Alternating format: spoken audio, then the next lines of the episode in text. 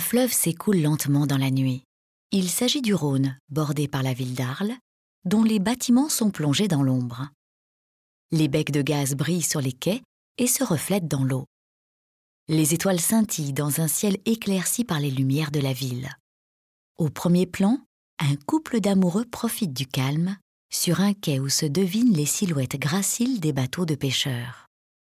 Fleuve et ciel se confondent presque. Ils sont pourtant délicatement délimités par la ligne d'horizon incurvée et le profil sombre de la ville qui traverse la composition de part en part. Van Gogh les différencie également par la matière, des traits horizontaux larges et courts pour le ciel, des lignes ondulantes et fines pour l'eau. Cette œuvre où les tons froids et sombres dominent se révèle extrêmement chaleureuse et éblouissante, car Van Gogh exagère toutes les sources lumineuses. Les reflets jaune-orange des becs de gaz sont longs et étirés à la surface de l'eau, et le jaune-vert éclatant des étoiles forme un halo figuré par de petits traits.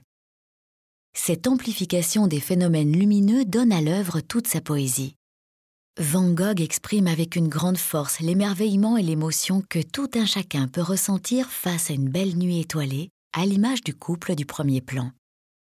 En retranscrivant la lumière de la nuit, cette œuvre constitue un véritable défi.